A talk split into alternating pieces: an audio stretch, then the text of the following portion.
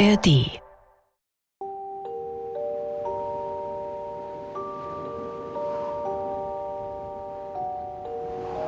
Es war einmal mitten im Winter und die Schneeflocken fielen wie Federn vom Himmel herab. Da saß eine Königin an einem Fenster, das einen Rahmen von schwarzem Ebenholz hatte, und nähte. Und wie sie so nach dem Schnee aufblickte, stach sie sich mit der Nadel in den Finger, und es fielen drei Tropfen Blut in den Schnee, und weil das Rote im weißen Schnee so schön aussah, dachte sie bei sich, hätte ich nur ein Kind mit einer Haut so weiß wie Schnee, Lippen so rot wie Blut und Haar so schwarz wie Ebenholz. Bald darauf bekam sie ein Töchterlein, das sie darum Schneewittchen nannte. Doch wie das Kind geboren war, starb die Königin. Über ein Jahr nahm sich der König eine andere Gemahlin. Es war eine schöne Frau, aber sie war stolz und übermütig und konnte nicht leiden, dass sie an Schönheit von jemand sollte übertroffen werden. Sie hatte einen wunderbaren Spiegel. Wenn sie vor den trat und sich darin beschaute, sprach sie Spieglein, Spieglein an der Wand, wer ist die Schönste im ganzen Land? So antwortete der Spiegel, Frau Königin, ihr seid die Schönste im Land. Doch Schneewittchen wuchs heran und wurde immer schöner.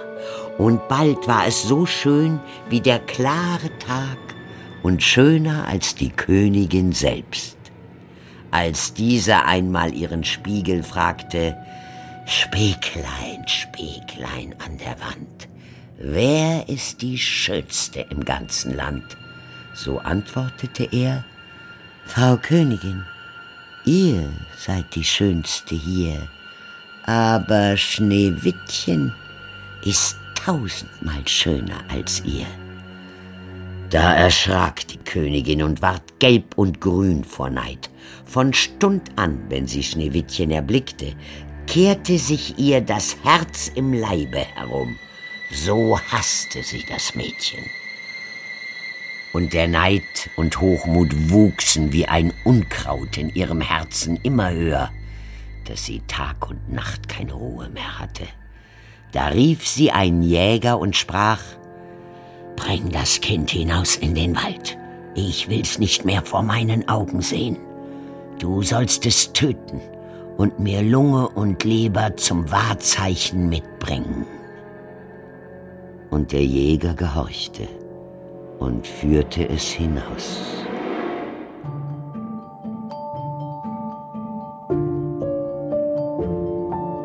Märchen und Verbrechen.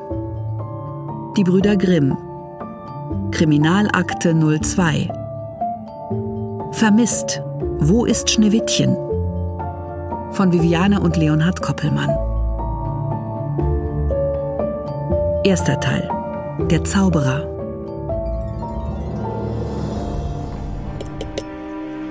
Kassel, den 3. Mai. Lieber Luis, verzeih mir, dass du so lange schon auf eine Antwort von mir hast warten müssen. Es fällt mir immer noch schwer, überhaupt nur in Worte zu fassen, was hier in den vergangenen Wochen geschehen ist. Mich plagen rasende Albträume, so sehr, dass ich zwischenzeitlich alles in Kassel aufgeben wollte. Nur unser lieber Bruder Wilhelm konnte mich schließlich davon überzeugen, wie wichtig unsere Tätigkeit als Aufklärer ist. Aber der Reihe nach. Die Ereignisse nahmen ihren Lauf, als unsere liebe Freundin Jenny von Droste zu Hülshoff auf einen Besuch zugegen war – wir hatten wie Doc dazu gebeten, der uns von seinem jüngsten Coup gegen eine berüchtigte Räuberbande berichtete. Wir, wir hatten uns noch nicht an den Tisch gesetzt, als diese Tölpel in das Gasthaus eindrangen, um es auszurauben. das war eine schöne Überraschung, als Sie uns dort vorfanden. Meine Gendarmen erwarteten Sie schon sehnsüchtig. Ich gehe mal schnell schauen, wer da an der Tür ist. Und Sie haben sie alle festnehmen können? Oui, d'accord. Dank eines hilfreichen, anonymen Hinweises. Dank eines anonymen Hinweises. Bien sûr. Es kann uns ja herzlich egal sein, wer mit wem da ein Hühnchen zu rupfen hat. ne? Darf ich euch einen weiteren Gast vorstellen? Freien Sophie von Baumbach. Guten Tag. Jakob Grimm, sehr erfreut. Jenny von Droste zu Hülshoff. Eugène François Vidocq, enchanté. Mit Wilhelm war eine freundlich dreinblickende, elegant gekleidete Dame in unser bescheidenes Wohnzimmer getreten. Setzen Sie sich doch, Frau von Baumbach. Ja, danke.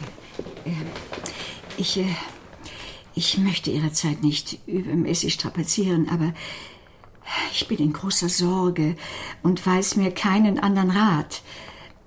Meine Nichte ist wohl seit nunmehr drei Tagen verschwunden. Ich, ich komme um vor Sorge. Bitte, schildern Sie uns in Ruhe die genauen Umstände. Nun, äh, Annabelle, äh, so heißt meine Nichte, wollte zu mir ziehen, äh, damit ich sie hier bei Hofe einführen kann. Sie ist die Tochter meines verstorbenen Bruders. Vielleicht wollte sie nicht von zu Hause weg und versteckt sich, damit sie nicht nach Kassel ziehen muss. Das ist sehr unwahrscheinlich. Meine Nichte versteht sich nicht besonders gut mit ihrem Vormund, der zweiten Frau meines Bruders. Als ich ihr die Übersiedlung vorschlug, schien sie so glücklich, dass ich mir nicht vorstellen kann, was ihre Meinung plötzlich geändert haben könnte. Wie haben Sie von Ihrem Verschwinden erfahren? Annabelle sollte schon vor drei Tagen in Kassel angekommen sein. Vorgestern begann ich mir deshalb ernsthafte Sorgen zu machen. Ich schickte also einen Boten nach Schloss Elmershausen, wo meine Nichte lebt.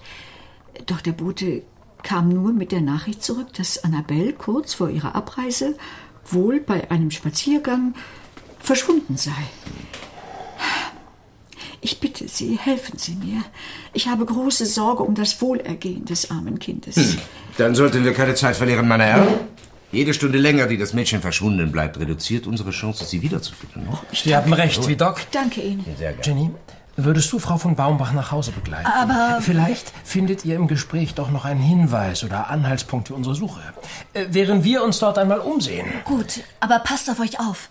Und das nächste Mal komme ich mit. Wir packten eilig ein paar Sachen zusammen und brachen noch am gleichen Tag zu unserer neuen Mission auf. Schloss Elmershausen, das Anwesen der Familie von der Malsburg, ist ein im Renaissance-Stil errichtetes Wasserschlösschen, welches gut versteckt und recht abgelegen von dem Städtchen Wolfhagen inmitten dichter Wälder und Ländereien liegt. Wir hatten uns ankündigen lassen, und so erwartete uns Freifrau Luise Inke von der Malsburg schon inständig. Die hochgewachsene, schlanke, blonde Frau, die uns dann gegenübertrat, war von einer solchen Schönheit, dass es jedem von uns den Atem verschlug. Obschon sie Stiefmutter des vermissten Mädchens war, vermochten wir nicht genau zu sagen, welches Alter die Freiin hatte. Ihre eisblauen Augen betrachteten uns kühl und hochmütig, und es schien doch, als genösse sie unsere Bewunderung. Ah, wie gut, dass Sie so eilig zu uns kommen konnten, meine Herren. Meine Schwägerin ist eine so umsichtige Person, Sie mit unserem Problem zu betrauen. Die Hausherrin führte uns in einen großen Saal, der gänzlich aus Spiegeln und Glas zu bestehen schien. Bitte, kommen Sie doch.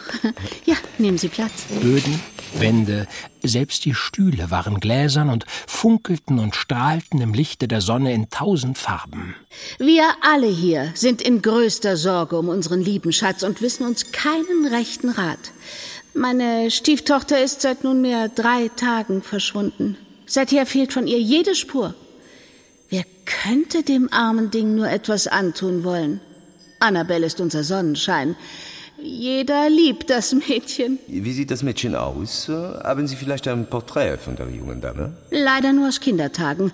Danach war sie immer äh, zu ungeduldig für weitere Porträtsitzungen.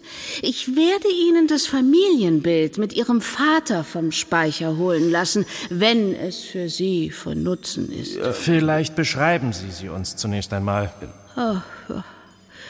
Sie hat ein sonniges Gemüt und äh, immer rote Lippen, Eine anmutige, zarte Statur, dunkles, fast eben holzfarbenes Haar und eine zarte, schneeweiße Alabasterhaut. Vielleicht hatte sie einen Verehrer? Niemals. Ich habe das Mädchen gut erzogen und auf ein standesgemäßes Leben vorbereitet. Ich vermählte mich mit ihrem Vater, da war das Kind noch kaum ein Jahr alt. Die arme Kleine verlor bald auch den Vater, die Influenza. Leider blieben mir dadurch eigene Kinder versagt. Umso mehr sah ich es als meine Pflicht an, dem Mädchen eine gute Mutter zu sein. Jetzt hat sich ihre Tante, Freien von Baumbach, angeboten, sie bei Hofe vorzustellen. Zu diesem Zwecke sollte sie nach Kassel reisen. Doch dazu ist es ja leider nicht mehr gekommen. Wann ist sie verschwunden? Am Tag vor ihrer Abreise. Annabelle wollte sich nur von ihren Lieblingsplätzen auf unserem Anwesen verabschieden. Nach Bekunden ihrer Stiefmutter war es wohl nicht ungewöhnlich, dass das junge Fräulein allein in den Wald ging. Doch als Annabelle auch am Abend noch nicht zurückgekehrt war, begannen wir uns zu sorgen. Noch in der Nacht sandte ich unsere Bediensteten zur Suche nach ihr aus. Fräulein Annabelle! Fräulein Annabelle! Fräulein Annabelle! Doch nichts. Auch bei Tage fand sich keine Spur von meiner Stieftochter. Als erstes befragten wir das Personal des Hauses. Wir begannen in der Küche, die sich im Untergeschoss des Gebäudes befand. Was stehst du da so rum, Lisa? Von alleine werden sich die Rüben nicht schälen und zubereiten. Ja, doch. Hm. Ah, bei diesen appetitlichen Düften läuft einem ja das Wasser im Munde zusammen. Ne? Hm. Sehr wahr. Das mag schon sein, aber hier haben Gäste des Hauses in der Regel nichts zu suchen. Ich denke, Sie können bei uns eine kleine Ausnahme machen. Wir untersuchen das Verschwinden des jungen Fräuleins. Ach, das arme Ding. Sie hat es ja nie leicht. Aber wen wundert's, es war ja nicht die eigene Mutter. Wir gingen bisher davon aus, dass das Verhältnis der Stiefmutter zu ihrer Tochter fürsorglich war. Wohl kaum. Nach dem Tod der ehemaligen Herrin, möge Gott ihrer Seele gnädig sein, heiratete der Herr unsere heutige Herrin. Und mit dem Moment begann ein regelrechtes Martyrium für das unglückselige Mädchen. Wie das? Die neue Herrin war eifersüchtig auf das arme Ding. Vor allem der liebevolle Umgang des Vaters mit seiner Tochter vermochte sie ernsthaft zu verärgern. Sie ließ keinen Tag vorübergehen, an dem das Mädchen dies nicht zu spüren bekam. Nach dem Tode des Herrn wurde es noch schlimmer. Fräulein Annabelle wuchs hier fast wie eine Gefangene auf, hatte bis auf ihren Hauslehrer und zum Personal kaum Umgang mit anderen Menschen. Aber Ihre Tante erwartete Sie doch in Kassel. Ja, das entspricht der Wahrheit. Wir alle freuten uns sehr für das Mädchen, denn es hat ein liebreizendes Gemüt und ist uns allen sehr ans Herz gewachsen. Als ihre Tante sich anbot, Annabelle bei Hofer einzuführen, erhofften wir uns nur das Beste für sie. Auch Ihre Stiefmutter? Sie wäre wohl lieber an ihrer Stelle gewesen. Was nützt unserer Herrin hier auf dem Land all ihre kalte Schönheit? Außer sich in einem ihrer tausend Spiegel zu betrachten, bleibt ihr hier nicht viel zu tun. Besuch bekommen wir nur selten. Die Freien hat nicht viele Freunde. Wann haben Sie Annabelle zuletzt gesehen? Ich habe mich ein wenig gewundert, dass sie das Schloss so kurz vor ihrem Aufbruch nach Kassel verlassen hat. Aber soviel ich weiß, ist sie geradewegs in den Wald gelaufen. Was hatte sie an? Ihr schwarzes bodenlanges Reisekind. So eines mit Kapuze. Sie hatte die Kapuze über den Kopf gezogen. Ähm, konnten Sie ihr Gesicht nicht erkennen? Nicht direkt. Aber es war ihr Cape. Wer hätte es sonst tragen sollen? Vielen Dank. Das war sehr aufschlussreich. C'est très étrange. Wir verließen die Küche mit einem mulmigen Gefühl, auch wenn wir noch nicht ausmachen konnten, was uns so ein Unbehagen bereitete. Die Befragung des übrigen Personals blieb ergebnislos. Niemand hatte etwas Nennenswertes gesehen, gehört oder bemerkt. Dann sollten wir uns wohl mal im Wald umsehen. Hm? Mes amis? Da entlang, die Herren. Unser Begleiter Der Wildhüter des Anwesens, ein gewisser Konstantin Weider, war ein riesenhafter junger Mann von vielleicht 25 Jahren, der mit seinem massigen Körper zuerst einschüchternd und gewaltig wirkte. Betrachtete man ihn jedoch näher, wirkte er aufgrund seiner weichen Körperfülle merkwürdig kindlich und wenig männlich. Ein aberwitziger Gegensatz und doch eine Spielart der Natur. Sehen Sie, da ist sie wohl im Wald verschwunden. Ist das junge Fräulein häufig in den Wald gegangen? Was? Ob sie häufige Ausflüge in den Wald gemacht hat? Nein. Ich meine nur manchmal. Aber sie wollte wohl von allem hier Abschied nehmen. Hm. Interessant. Frauenzimmer sind doch ein merkwürdiges Volk. Wer wird schon schlau aus ihnen? Wir durchstreiften mit unserem sonderbaren Begleiter bis zur Abenddämmerung den Wald. Dennoch konnten wir auch hier nicht die geringste Spur entdecken. Zurück im Schloss erwartete uns eine fürstlich gedeckte Tafel im prunkvollen Spiegelsaal nebst einer wunderschön zurechtgemachten Hausherrin. Meine Herren, bitte seien Sie meine Gäste heute Abend. Leider verirren sich nicht häufig Menschen hierher, so dass wir alle etwas eingerostet sind, was eine standesgemäße Bewirtung angeht. Oh, wir sind mehr als geehrt. Ich glaube, selbst für unseren König wäre dieser Empfang mehr als angemessen. Ah, Sie sind zu freundlich, Herr Grimm. Erzählen Sie bitte von Ihrem Leben bei Hofe. Ich möchte alles erfahren. Santé. Santé. Santé. Wir setzten uns an die lange Tafel. Auch dieser Raum funkelte wieder vor Kristall und Spiegeln. Wohin das Auge auch blickte, blitzte es wie von abertausenden Edelsteinen im Schein der mächtigen Kristalllüster. Gang um Gang wurden die köstlichsten Speisen aufgetragen, und kaum hatte man auch nur einen Schluck Wein getrunken, beeilten sich die Bediensteten, die schmucken Glaspokale wieder aufzufüllen. Bald schienen die Kerzenflammen, begleitet von dem unbändigen Lachen der Feien, in den unzähligen Spiegeln im Raum um uns herum zu tanzen.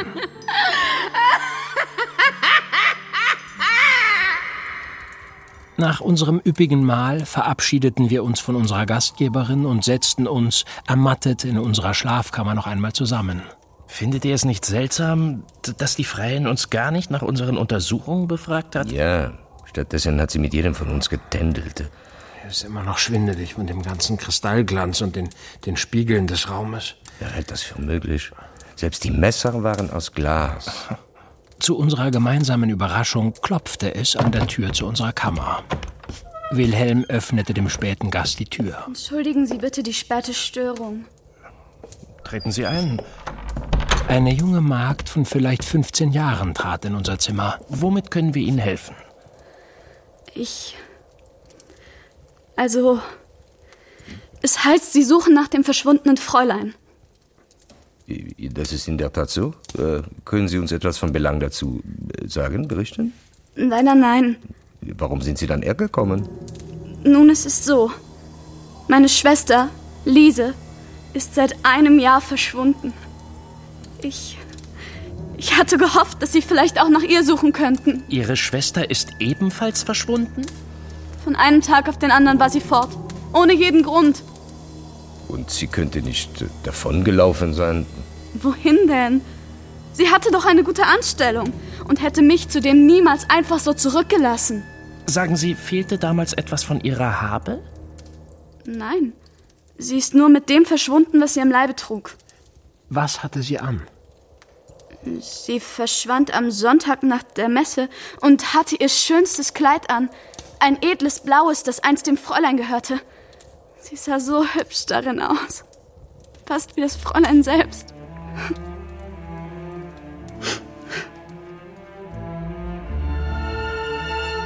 Am nächsten Tag untersuchten wir die Habseligkeiten des verschwundenen Fräuleins. Ihre Kammerzofe unterstützte uns bei der Durchsicht von Annabels persönlichen Gegenständen. Wir hatten das meiste bereits verpackt, bevor das gnädige Fräulein verschwunden ist. Können Sie feststellen, ob etwas fehlt? Außer dem Kleid, das sie an jedem Tag anhatte, nur ihr schwarzsamtenes Cape. Können Sie uns das Kleid beschreiben? Oh ja, ein hübsches gelbes mit kleinen blauen Pfeilchen bestickt. Wissen Sie etwas davon, dass hier schon einmal ein Mädchen verschwunden ist? Ja, nun, eine der Mägde hier. Vor ungefähr einem Jahr verschwand sie. Ihre Schwester Marie hofft immer noch, dass sie zurückkehrt. Ja, wir wissen von dem Fall. Ich komme aus dem Weiler Philippinental hier ganz in der Nähe. Dort ist vor etwa zwei Jahren auch ein junges Mädchen verschwunden. Die Tochter des Müllers. Wir hatten endlich einen neuen Anhaltspunkt. Also machten wir uns umgehend zu der Mühle am Lohrbach auf, um den beklagenswerten Müller von Philippinental zu befragen. Hanna verschwand an einem Sonntag. Sie war so hübsch und hätte sicher einen guten Mann gefunden. Vielleicht hat sie ja einen gefunden und ist mit ihm auf und davon. Nein, das sehe meiner Tochter nicht ähnlich. Sie hatte noch überhaupt keine Augen für die Mannsbilder.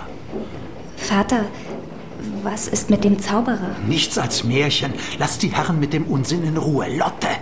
Die jüngere Schwester des verschwundenen Mädchens hatte sich in unser Gespräch eingemischt. Bitte, erzählen Sie uns von diesem Zauberer. Aber Märchen sind unser Fachgebiet und häufig steckt ein wahrer Kern in ihnen. Nun, es klingt vielleicht albern, aber meine Schwester berichtete mir einmal ganz aufgeregt, dass ihr ein Zauberer einen magischen Spiegel gezeigt hat. Einen magischen Spiegel, naturellement. So hat sie es gesagt. Er hat ihr einen Spiegel gezeigt, in dem sie sich ganz verzerrt sehen konnte. Einmal schien sie dort dünn wie ein Strich zu sein, ein anderes Mal rund wie der Mond. Das hat nichts mit Zauberei zu tun. Er wollte ihr noch andere Spiegel zeigen, die viel bessere Fähigkeiten haben sollen. Erdspiegel, die einen Einblick in das zukünftige Leben ermöglichen. Und? Hat sie diese Erdspiegel auch gesehen? Nein. Hat sie Ihnen den Zauberer vielleicht beschrieben? Sie sagte nur, dass er wie ein riesenhaftes Kind gewesen sei. Ein riesenhaftes Kind. Sagte sie das? Lotte, das sind doch Kindergeschichten. Halt die Herren nicht mit solchem Unsinn auf. Im Gegenteil. Ihre Tochter hat uns sehr geholfen. Nun, wenn Sie das sagen. Auf unserer Rückreise in der Kutsche beschäftigte uns die Erzählung der Müllers Tochter doch sehr.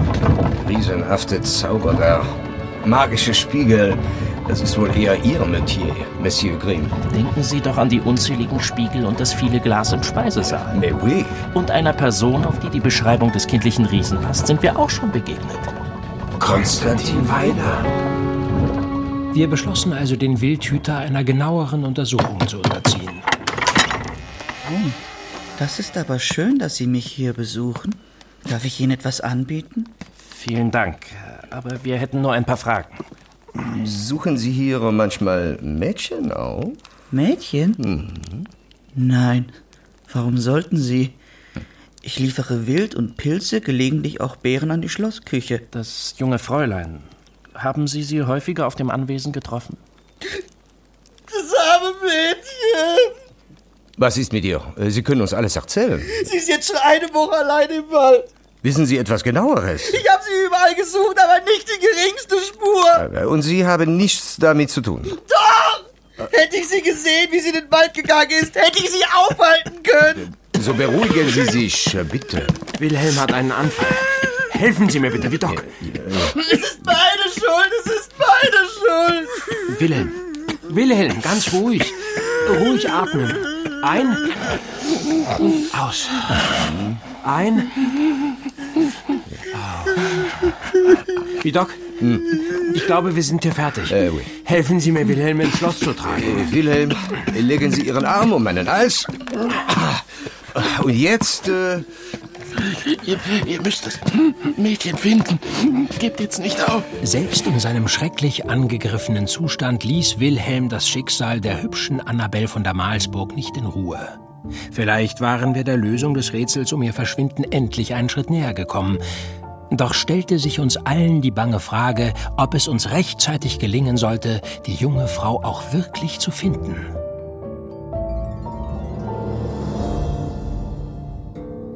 Der Jäger aber brachte der Königin Lunge und Leber eines jungen Frischlings als Wahrzeichen, seinen Auftrag ausgeführt zu haben. Er musste sie in Salz kochen, und das boshafte Weib aß sie auf und meinte, sie hätte Schneewittchens Lunge und Leber gegessen.